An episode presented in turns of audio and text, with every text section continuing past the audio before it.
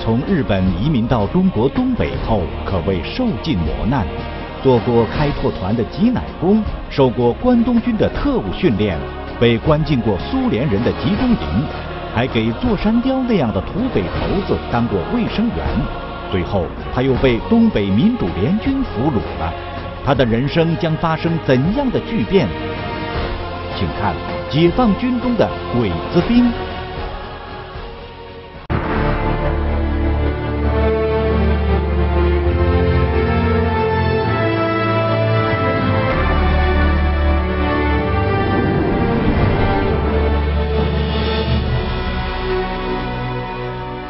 乔口杰移民中国的时候，年仅十四岁，他梦想着拥有自己的土地，却在抗日战争中第一次尝到了流亡和俘虏的滋味。但是七十年后，一提起中国，他就高兴地用汉语哼起了老八路的歌，还骄傲地说：“我也是一名解放军。”那么，乔口为什么会对解放军有这么深厚的感情呢？他在中国的十二年时间里，又经历了哪些传奇往事呢？一九三一年九一八事件之后，占领了整个东北的日本侵略者算计着如何让这广袤的土地永久归属自己。在移民的国策下，日本政府再次把目光投向了这些穷苦的孩子。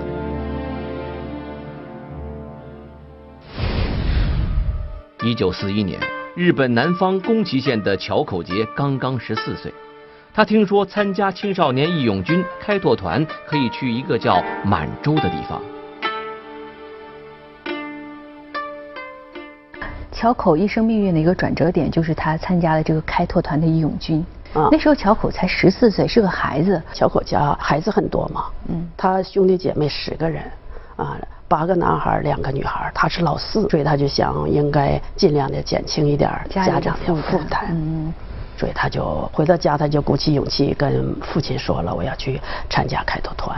嗯，父亲听了以后低下头，没有说什么。我妈妈在旁边说：“你还太这么小。”抹着眼泪就跑到了另外的一个屋里去了。嗯，像东北移民，当时是日本的国策。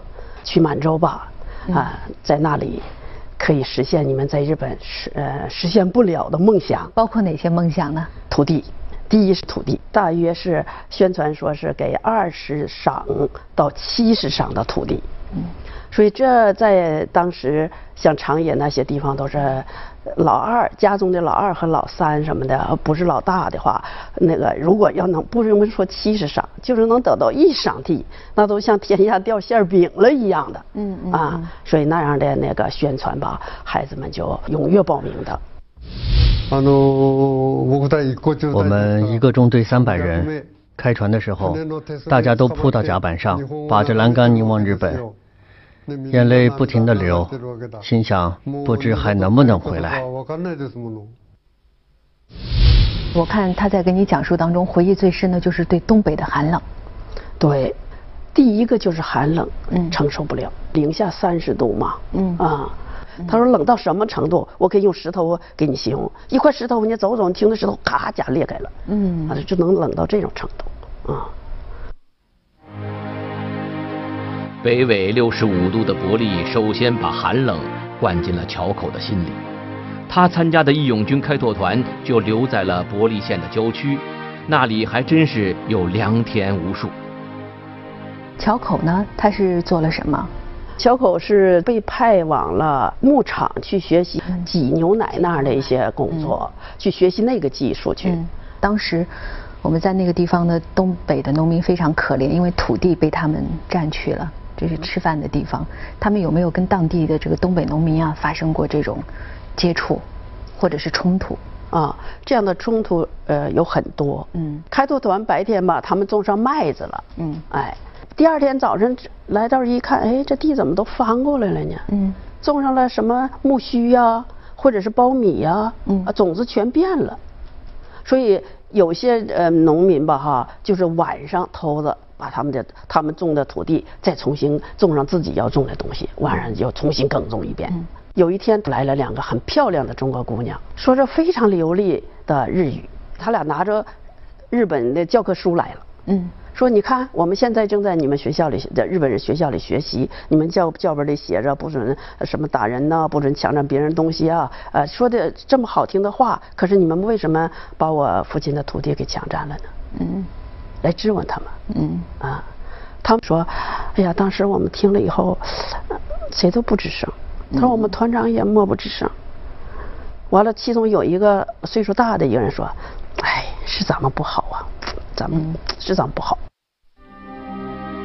自从日本人来了之后，中国农民就被赶到了蛮荒之地，失去了他们的土地。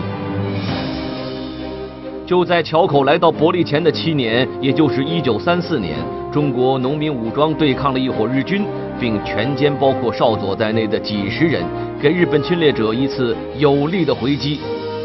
带头反抗的就是一个叫谢文东的保长。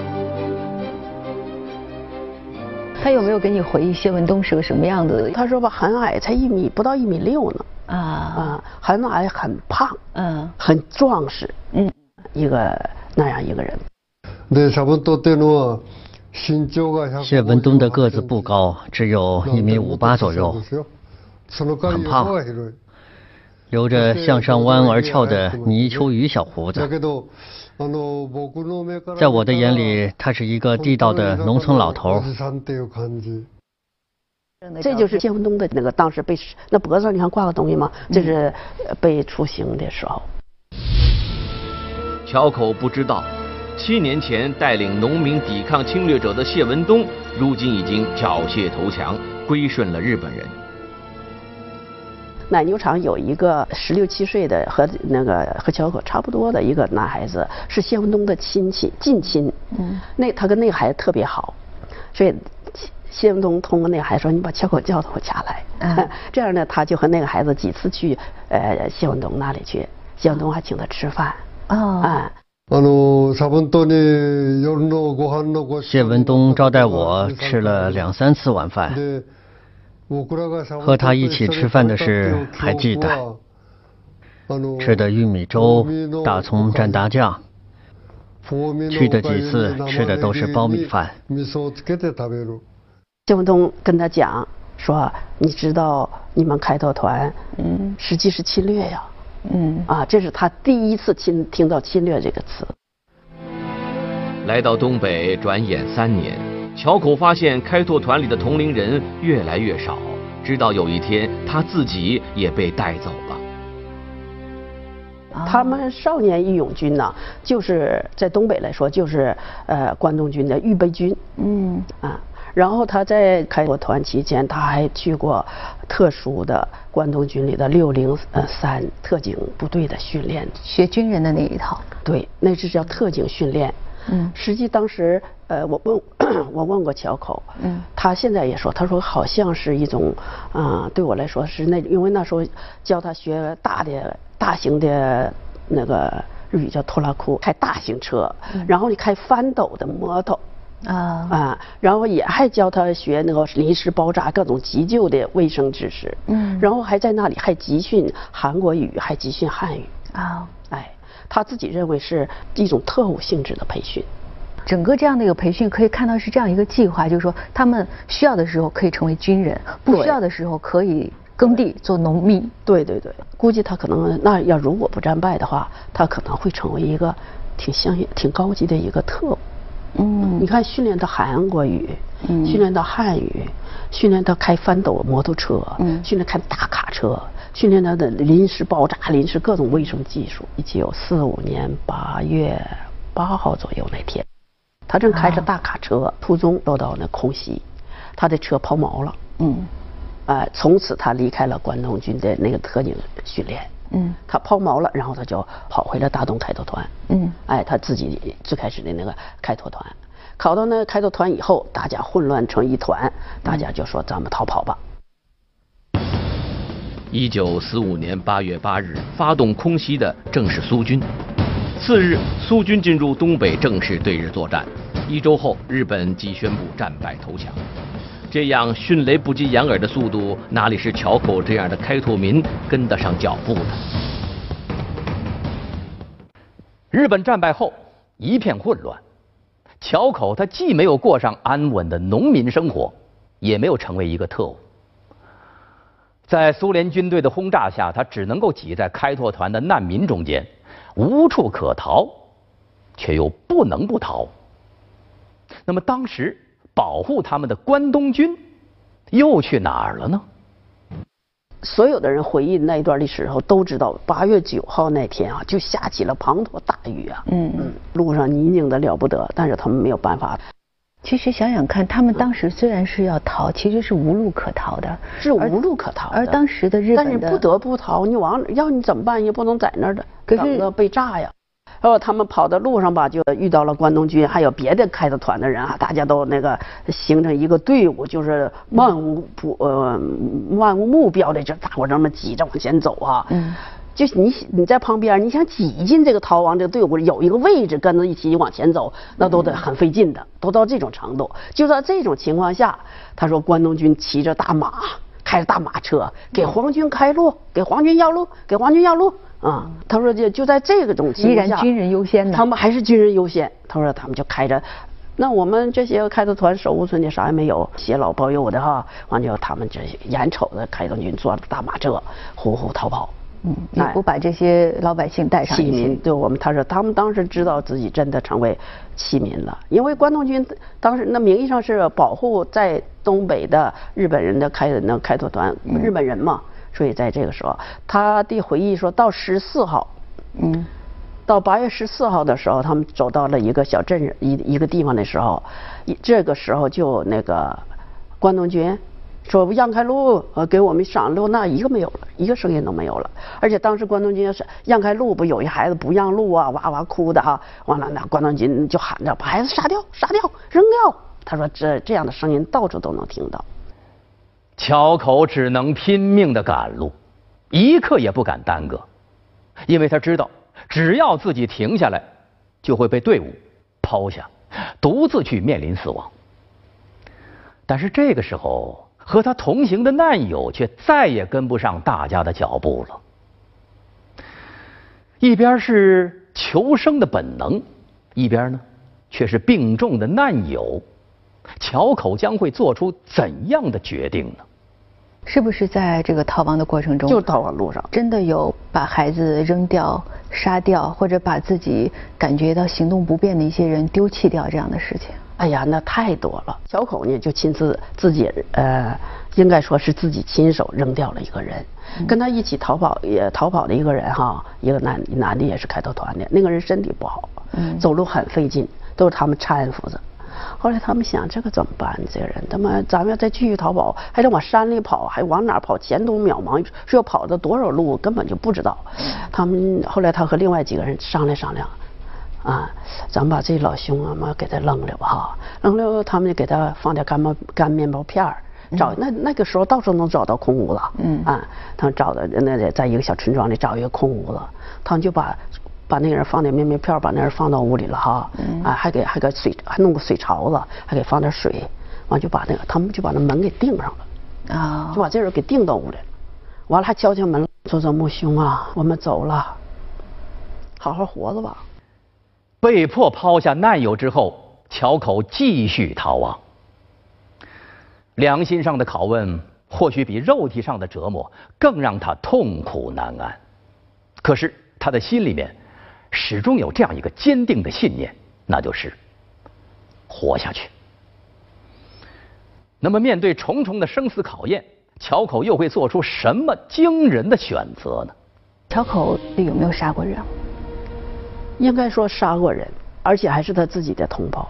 你比如说藤田，哎，是自己的那个，也是自己的同胞，自己开拓团的人。那个人嘛，后来是因为那个逃难呐，当时整整的那种，呃，悲惨的，使他精神上有时长了都。嗯。哎，每天每天吃很很多饭，吃完抱头就睡。嗯。所以他没有办法，他们说咱们逃命啊，这每天这这他抱头就睡，怎么拽着他走啊？嗯。后来没有办法。乔和就用氰化钾，就用氰化钾给他喝了氰化钾。逃难的过程当中，他们还带氰化钾吗？哎呀，那个时候，嗯，不仅是桥口，就比如说，有的时候都是组有组织性的发放。我知道的那个，比如说一个那个，那叫什么呢？电话班啊，电话员的接线班，还有一个什么什么的组织哈，卫生的这一个班，我就班到时候他们就呃有上级告发来了，完了班长说一家一点儿，一家一点儿拿着吧，临时呃危机的时候咱们就喝了，嗯，一起喝了一起死。此时的开拓民发现关东军早已不见了踪影，开拓民们要向哪里逃？为了不被俘虏，他们纷纷进山躲避。两个月后的十月，乔口和同伴下山寻找回国的路。在逃难的过程中吧，他们遇到了朝鲜人的开拓团。说的都多天没吃饭了，那朝鲜人开拓团吧，就留他们几个人吃饭。嗯，可能也几天几夜都没吃过饭了。那都多少天，这就不用说了啊。完了，那那那是苦极了。然后就说留下吃饭，他们当然很高兴了，啊，他们就吃了。结果我们吃完饭了，完了呼啦一下子就很多人就上来了。我们吃了两个多小时的饭后，准备继续上路。刚一出门。一群苏联军就围了上来，枪口对准了我们，我们举手投降，成了他们的俘虏。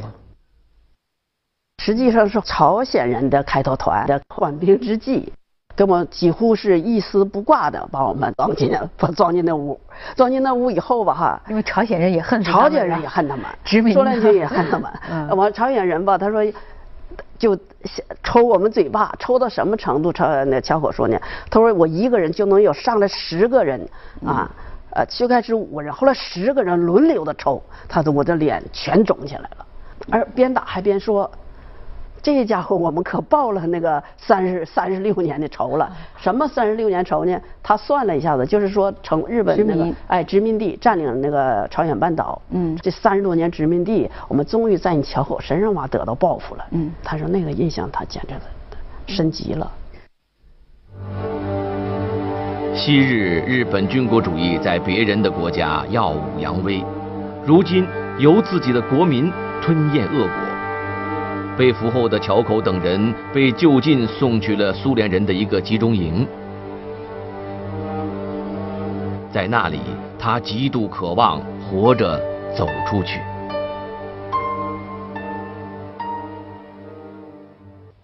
在苏联的集中营里面，乔口忍受着打骂，忍受着屈辱，但却始终没有放弃求生的希望。然而，一个俘虏。怎么才能逃出去呢？就算是逃出去了，一个孤孤单单的日本难民，他又能去哪儿呢？他一直向那那个苏联那个收容所，他说我就是一般的老百姓。啊，是啊，他如果说出他是关东军的身份的话，这不就是？那说他就坚持说自己是一般的老百姓。嗯，这样的话呢，过就两个月就放走他了。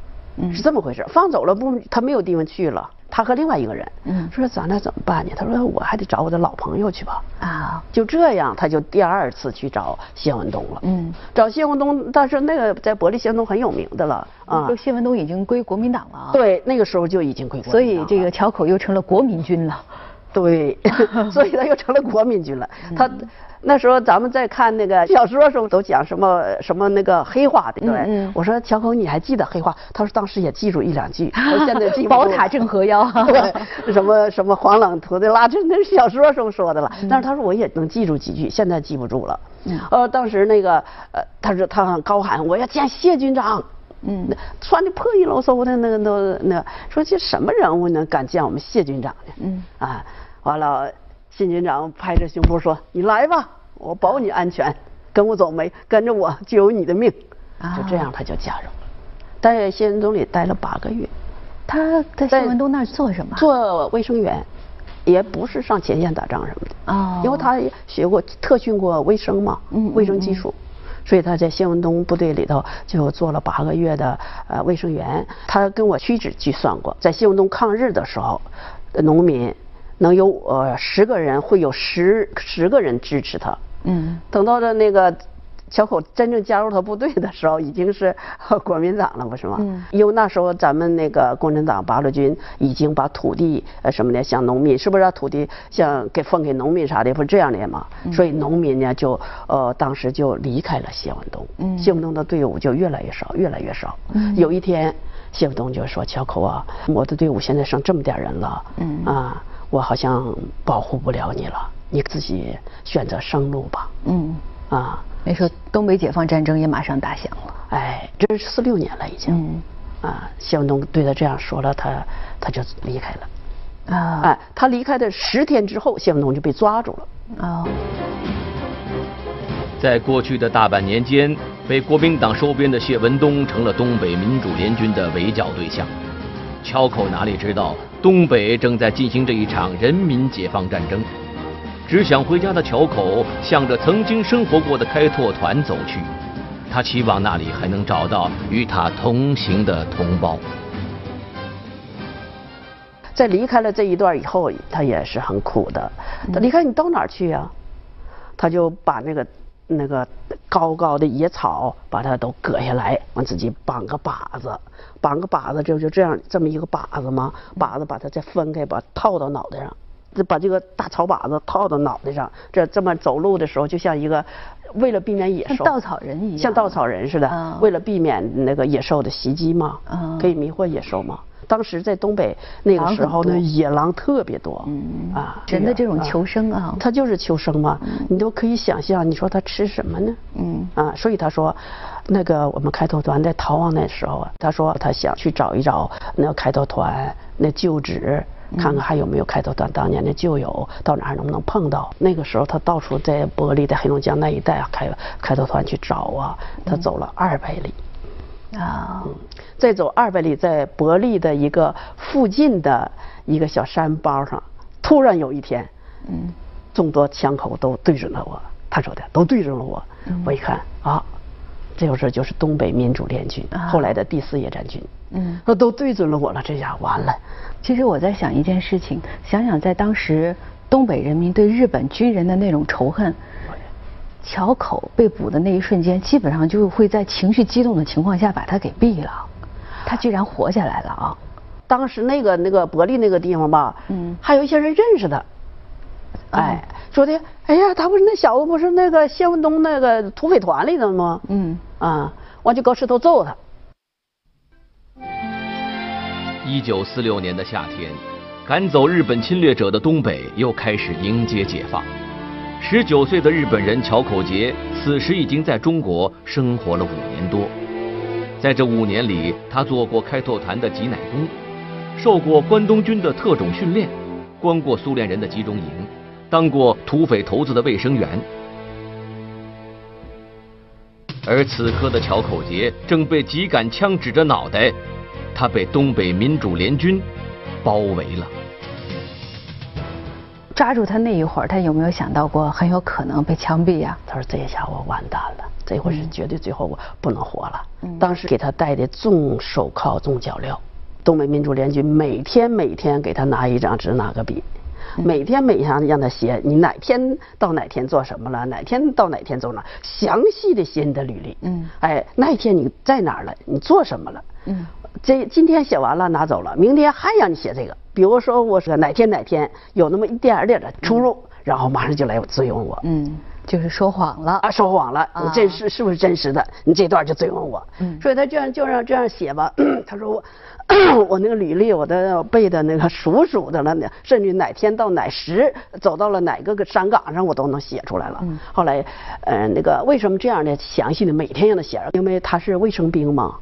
哎，怀疑他是七三幺部队的啊，啊，出来是放毒啊，还是做什么？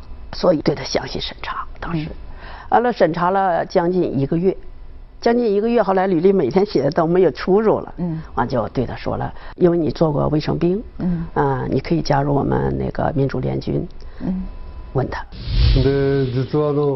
被共产党逮捕，成为了俘虏，一个月左右被关押起来。当时因为我是卫生兵，在当时民主联军正在建设医院，问我是否可以帮助，我答应了。他说可以吧，因为没有地方可去嘛。嗯啊，他说那就加入吧。啊，我问他，我说那你知道这个部队的呃目的意义吗？加入他说那啥都不知道。嗯，这当时来讲也是一种为了活命吧，要没有地方可去嘛。嗯。当时的东北民主联军也是日后的第四野战军的重要组成部分，老百姓还习惯的叫他们“老八路”。乔口杰就在一九四六年十月成为老八路后方医院的卫生兵。从一个俘虏摇身一变成为一个卫生兵，这对受尽折磨的乔口来说简直是绝处逢生。但是，乔口他从小接受的是日本军国主义的教育，只知道士兵要为天皇服务。那么，他真的能够明白什么是咱们解放军的纪律吗？他又该怎么和中国士兵相处呢？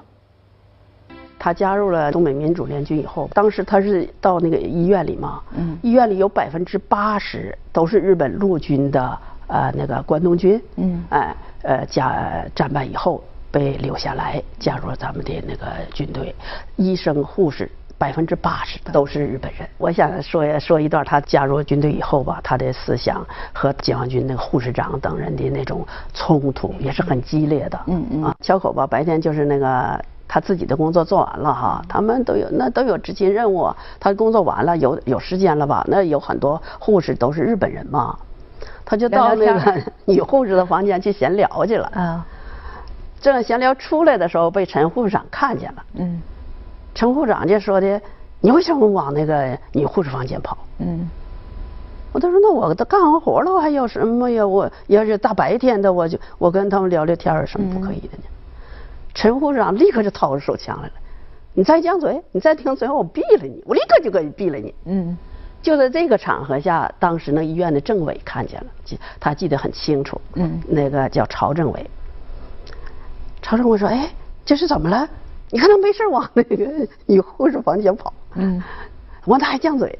啊，曹长说：“是真的吗？”他说：“真的。”小狗那时候会说汉语的，说的不流畅，咱可以说。他说：“假都不假，但我们是聊天儿。”嗯。完了，政委说的：“你先下去吧。”这个时候。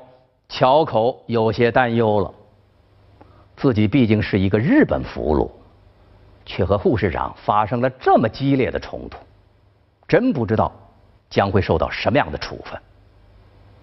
然而，第二天传来的消息却让他大感意外，他第一次感受到，人民解放军原来是个不一样的军队呀。完了后，他说第二第二天，嗯，陈护士长就被调走了。啊，嗯，就是说当时怎样优待俘虏啊，等等那些纪律都是很严格的。嗯，说就那样的问青红皂白的，我毙了你。所以陈部长就遭了处分了。但是但是在遭到处分之前，那个那个那个同就那前后吧，陈部长关于说，你小子去参加那个谢文东那个那个啥去？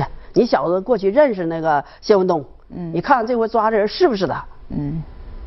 啊，实际上他他说陈红长对他是这样一种那个成见，嗯，我就让他去参加。其实认识谢文东的人多了啊，那都那不可能不认识当地啊。说的你去看看他是不是是不是真谢文东？谢文东当时东北地区出了名的土匪头子，还被国民党委以军长一职。大半年前，乔口离开苏联集中营，正是谢文东收留了他。乔口在谢军长那儿做过八个月的卫生员。去了以后，就让他坐在就咱们俩这样，啊，就坐在谢文东直指之前。嗯，他我说你我问他我说你说什么？他说什么都没说。当时是审判和呃处刑是一起的，一起的。而且他对这一点他详细回忆过。他说在东北那个时候叫做人民裁判。是人民来进行裁决的，对，进行斗地主。嗯，那个时候他我到部队以后，我听到的第一个词儿叫诉苦。嗯，哎，他说哎，诉苦这个词儿是什么意思呢？我一看就是人民裁判。嗯，还说是把谢文东拉来，然后他好像谢文东是大地主嘛，啊，所以大家就向他诉苦，然后就吐吐沫啊，这是打拳呐，怎么的？立即执行，完就立即执行。嗯，把那个谢文东就在他面前立刻就抢劫了。当时给谢文那个喊的是打倒日本帝国主义，嗯，呃，卖打倒卖国奴，嗯，哎，卖国贼。给谢文东的定性是卖国贼嘛，嗯啊。在谢文东归顺日本人前的一九三四年。他也曾带领当地农民公开反抗日本侵略者，可是到了一九四零年，谢文东放弃了抵抗，投降了日本人。这些桥口不知道。日本投降后，谢文东又在东北解放过程中投靠了国民党，还被国民党委任为军长。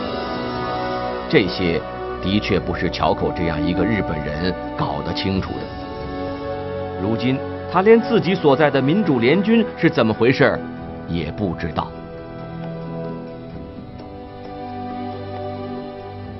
桥口虽然加入了解放军，也可能就是说暂时先找一条生路。嗯，就是这样的，实际就是这样的。他对解放军的目的、意义、为什么参加军，他全都不知道。嗯，他在这里接受人民那个三大纪律，呃，八项注意，然后说我们的部队呀是什么部队呢？我们的部队是为人民服务的部队。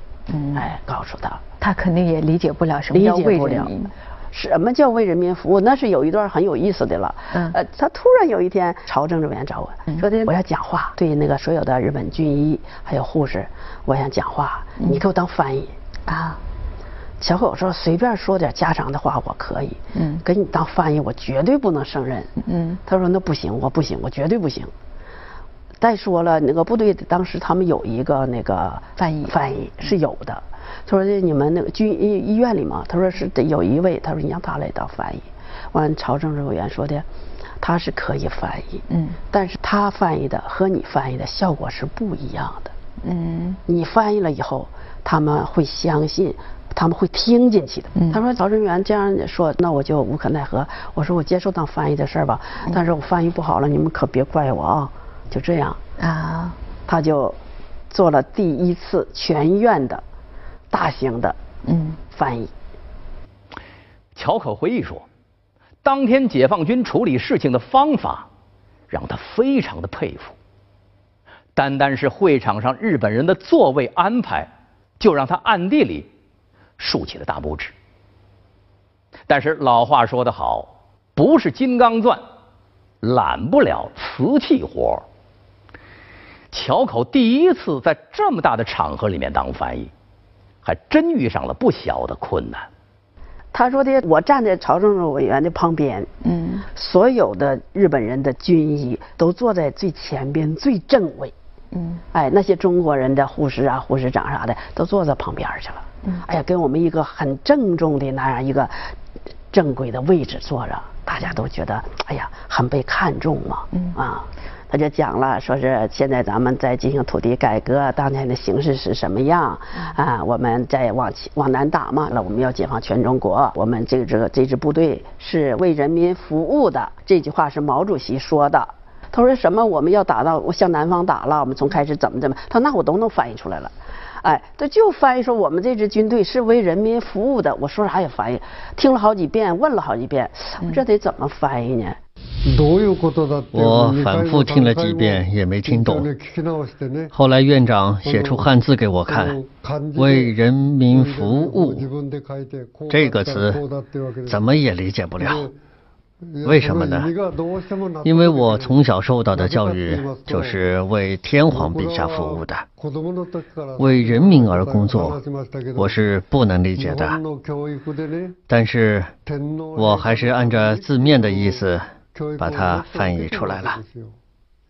最后我就说，呃，这支部队呀，是为劳苦的人啊，没有钱的人工作的。嗯，他说我是为他们干事儿的。那我就这这么样的一个意思吧，我说出去了。嗯，完了，大家吧，中国人听懂了，都给他拍，给他拍。那些日本人都给我拍了三四下，稀稀亮亮的掌声。嗯，完了，政委还说谢谢你辛苦了。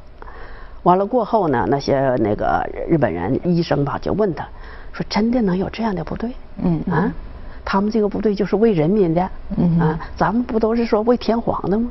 一切都得为天皇陛下嘛。嗯嗯，他们是为人民，能天下有这样的部队，他们就背后自己议论。日本医生和护士听了后都不能理解，认为是傻瓜。我们知道彻底理解为人民服务，还是花了很长时间的。虽然桥口只知道为天皇服务，不知道为人民服务是怎么回事可是这支被称之为“老八路”的部队，在俘获桥口的第一天，就给他留下了。深刻的印象。啊，我们就在一块吃饭。对我的俘虏什么样？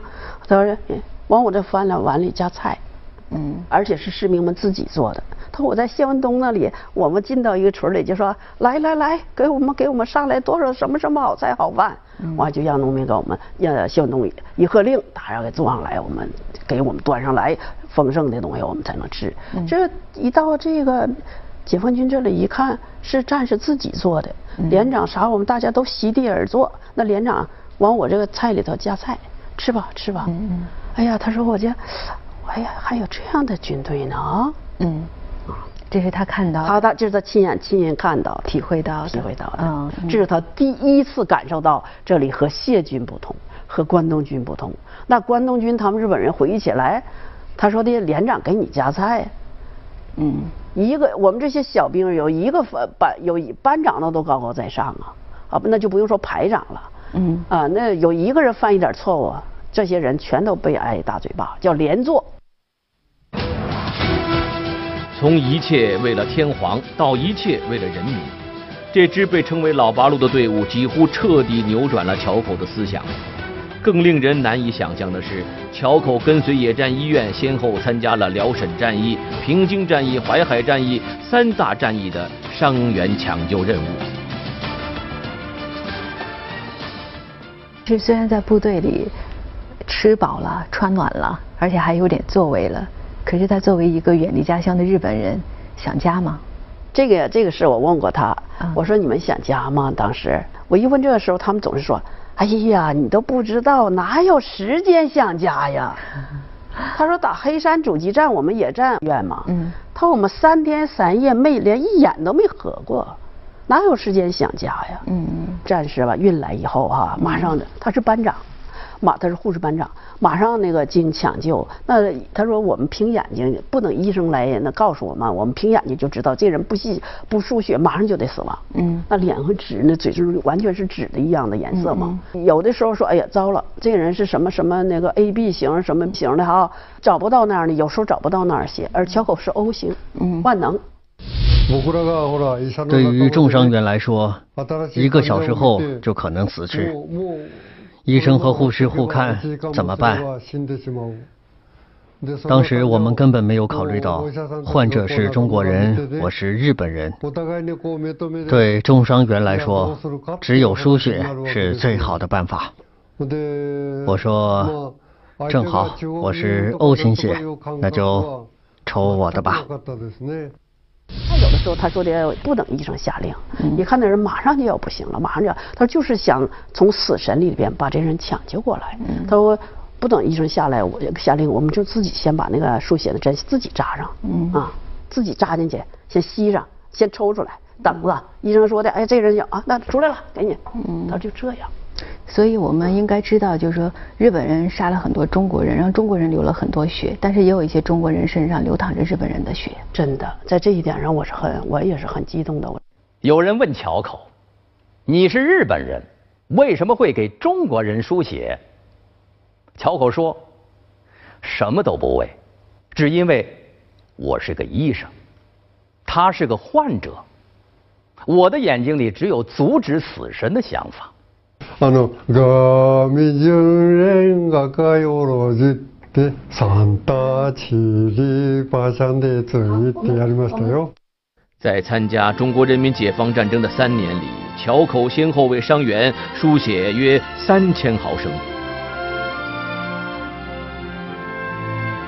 一九五三年，新中国第一次遣返日本侨民。 在中国生活了十二年的乔口回到了自己的祖国，和他一同同去的还有他的妻子和一双儿女。都挺好的，为什么一定要回去呢？我问过他，他们俩说我们想不回去了啊，回去以后能不能适应啊，也等等的哈。但是呃后来觉得吧，孩子啊，他说孩子的教育怎么办？嗯，他说我们当时好像主要是觉得孩子受教育，后来就决定回去了。嗯，我在看你去他家采访的时候，他家里有一张照片让我觉得非常惊讶。对，挂了毛主席像。对他家挂毛主席像，这毛主席像就是在中国是特别常见，我们大家都太熟悉哈。对。但是他家里挂一个毛主席像，到底是什么意思啊？他们俩在毛主席家乡湘潭结婚的。他们不是随军南下嘛？嗯，他叫桥口苍野嘛，他的爱人哈。呃，在没结婚之前，他姓林，叫林苍野。嗯，是护士吗？我和我妻子结婚前，虽然在一个野战医院里，但是没有流露出谈恋爱的意思。那时候，我们医院的领导不知在哪里听到风声，对我们说：“你们差不多该结婚了吧？”当时他正在发烧中，躺在床上。我们俩商量后，写了申请书。经上级层层批准，半年后许可书下来了，我们在毛主席像前握手结婚了。我们大概是军中最早结婚的日本人吧。他俩在毛主席像前握一下手，握的手。王院长呃说了祝贺怎么怎么样，嗯，完他表一个决心，这就结婚了。我说我说你那你当时没有那个结婚照，很遗憾，再照一个吧。结果跑到他家啊，模仿当年的样子。模仿当年，他哥他俩很高兴的就在毛主席像前握着手就照了这样一张照片啊。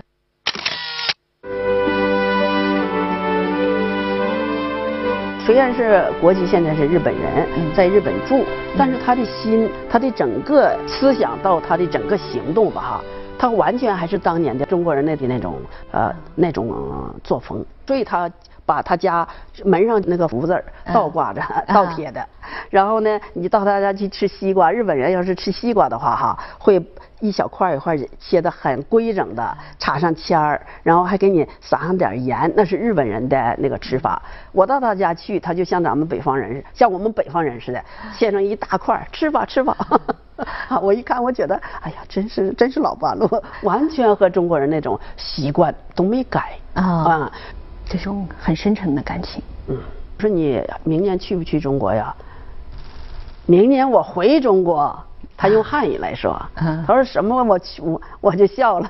我 不是去中国，我回中国。你看，他就拿出来那个呃相片上，要我们回娘家，今年是第十次，第十五次，是这样的。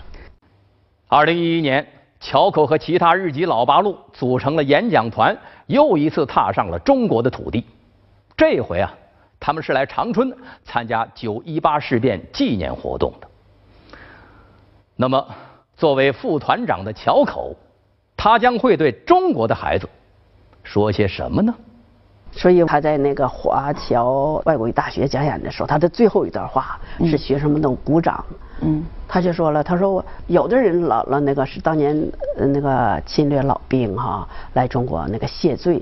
嗯，而乔口说的我呢。不是那个，但是我也不是来请功，嗯，哎，我也不是来那个来邀功的，我就想认真的宣传这样一句话，呃，不拿群众一针一线，嗯，哎，呃，认真的再重温一下三大纪律八项注意，如果重温三大纪律八项注意，而且是认真的执行的话，在当今经济大潮发展的今天中国，嗯。不会有我贿赂的，他就这样说的，很像一个中国老革命式的老人。嗯，他说的什么那些个贪污啊、受贿啊都不会有的。嗯，啊，今天经济发展了，但是大家不要丢掉三大纪律八项注意，那可真是法宝啊！他就这样说的。说有些年轻人吧，觉得那个说的这他在讲那个呃上政治课呢。但对他来说，一点都不是的。嗯，他是真心真意的在在说这句话。是啊，而且他还还唱，嗯，自己还唱几句。あのがみじゅんがかよろじってサンタチリパシャンでついてやりましたよ。其实这几十年来，桥口节最费心的事情，还是给日本的年轻人 做演讲。讲述日本侵略中国的历史。要知道，在日本，人们都记得八月六日是美国对广岛投掷原子弹的日子，但是对于日本侵略满洲，很多人却不知道。桥口说了，只有让年轻人认识到日本人是受害者，同时呢又是加害者，才能够不让历史的悲剧 저